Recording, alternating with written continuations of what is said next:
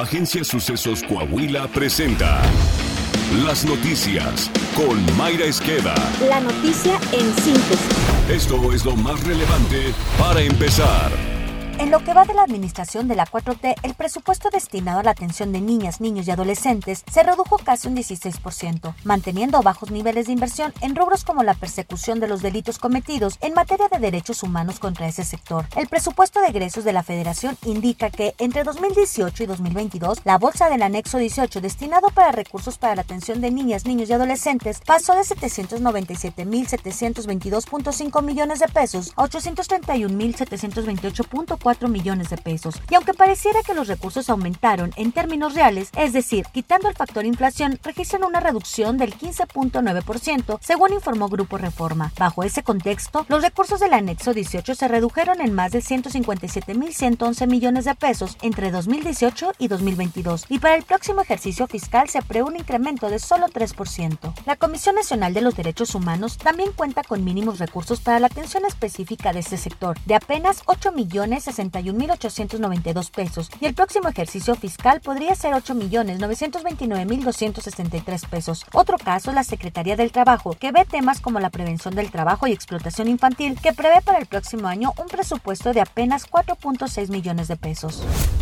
Dos adultos, hombre y mujer, así como el cuerpo de un menor de aproximadamente 8 años de edad, fueron localizados en la cajuela de un auto que estaba al fondo de un barranco en San Luis Potosí capital. Autoridades localizaron un auto Monza en un lugar que se usa como relleno sanitario y procedieron a la inspección. Al abrir la cajuela, encontraron los cuerpos de tres personas que fueron asesinadas y lanzadas al barranco dentro del auto.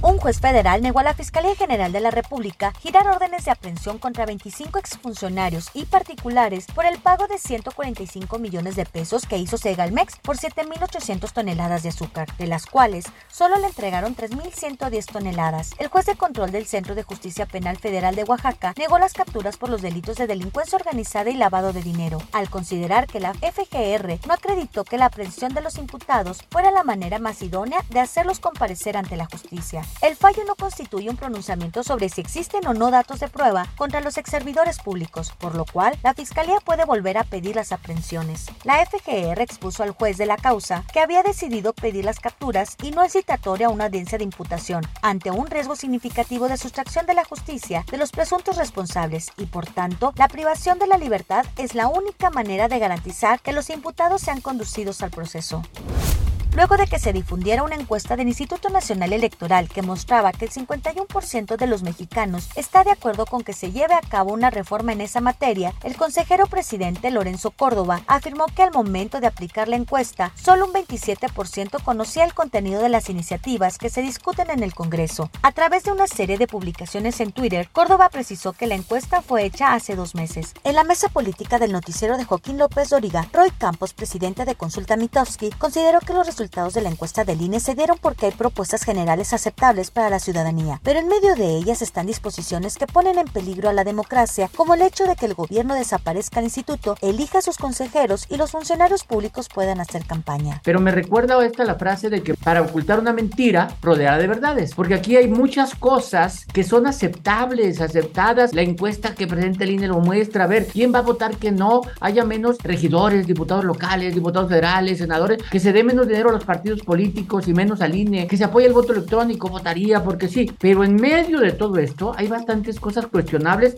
Voy a mencionar cuatro. Primero, hacerla hoy. Dos, es cuestionable el origen de la reforma. La reforma normalmente la plantean las minorías, los que pierden. Dicen, oye, voy a plantear estas reformas porque me siento en desventaja con las reglas y tú eres la mayoría. Ahora que resulta que la mayoría, el poder, propone los cambios porque quiere conservar el poder. Tres, tal vez una que pasa desapercibida y es para mí la más importante, la libertad de los funcionarios a hacer campaña. O sea, que es otra forma de decir, yo voy a hacer la campaña del 24. Que se me permita decir y opinar quién es el mejor candidato o cómo les fue en el debate. Y la otra cuestionable es desaparecer al INE y crear el INEC. Y junto con eso, adueñarme de la selección de los consejeros. Creo que eso es la parte cuestionable en medio de muchas propuestas aceptables. En García, Nuevo León, el chofer de un autobús de pasajeros quiso ganarle el paso al tren provocando una tragedia en la que también se vio involucrado un auto particular. Al ser embestidos por la locomotora, una persona murió y 19 pasajeros del autobús resultaron heridos. También hubo tres lesionados que viajaban en el coche. Los hechos ocurrieron en el libramiento noreste. Internacional. La Reserva Federal de Estados Unidos subió 75 puntos base su tasa de interés en su lucha contra el peor aumento de la inflación en 40 años. Este es el sexto aumento consecutivo que aplica desde marzo. Sin embargo, el organismo subrayó que las alzas futuras de los costos de los préstamos se realizarán en pasos más pequeños para valorar el endurecimiento acumulado de la política monetaria. Cada que la Fed eleva sus tasas, el Banco de México actúa de la misma manera. México demandó ante la ONU poner fin al bloqueo económico, comercial y financiero de Estados Unidos a Cuba, mismo que ha causado hambre en la población de la isla. El embajador mexicano Juan Ramón de la Fuente advirtió que la medida unilateral tomada por la Unión Americana en febrero de 1962 contraviene los principios de la Carta de la ONU. Coahuila. El gobierno de Coahuila trabaja de manera coordinada con los 38 municipios en las obras que más se requieren en cada población, mismas que son propuestas por cada alcaldía y que se realizan en trabajo conjunto entre Estado y municipios. El gobernador Miguel Ángel Riquelme Solís señaló que lo mismo se lleva a cabo en obras de pavimentación de calles o rehabilitación de bulevares, como entrega de techumbres o perforación de pozos de agua. El mandatario resaltó que todas las secretarías de su administración trabajan en un solo sentido, que es el llevar los servicios a todos los rincones del Estado para que las y los coahuilenses mejoren su calidad de vida. Saltillo. El gobierno municipal de Saltillo exhortó a la ciudadanía a aprovechar el estímulo de un peso en los recargos por año en los diferentes conceptos que aprobó por unanimidad el cabildo a propuesta del alcalde José María Frostosiller. Uno de los conceptos es el impuesto predial y para ello se mantiene en operación los módulos externos para pago en Plaza Patio, Soriana, San Isidro y Soriana Central, que operan de lunes a viernes de 9 a 16 horas y sábados de 9 a 13 horas. También se puede pagar en la Dirección de Desarrollo Urbano, ubicada en la unidad administrativa en el Centro Metropolitano y en las cajas de la Presidencia Municipal de Saltillo, de lunes a viernes de 8 a 17 horas. Está usted bien informado. Sucesos Coahuila. Síguenos en Spotify, Amazon Music, Apple Podcast, Google Podcast, YouTube, Facebook, Twitter e Instagram.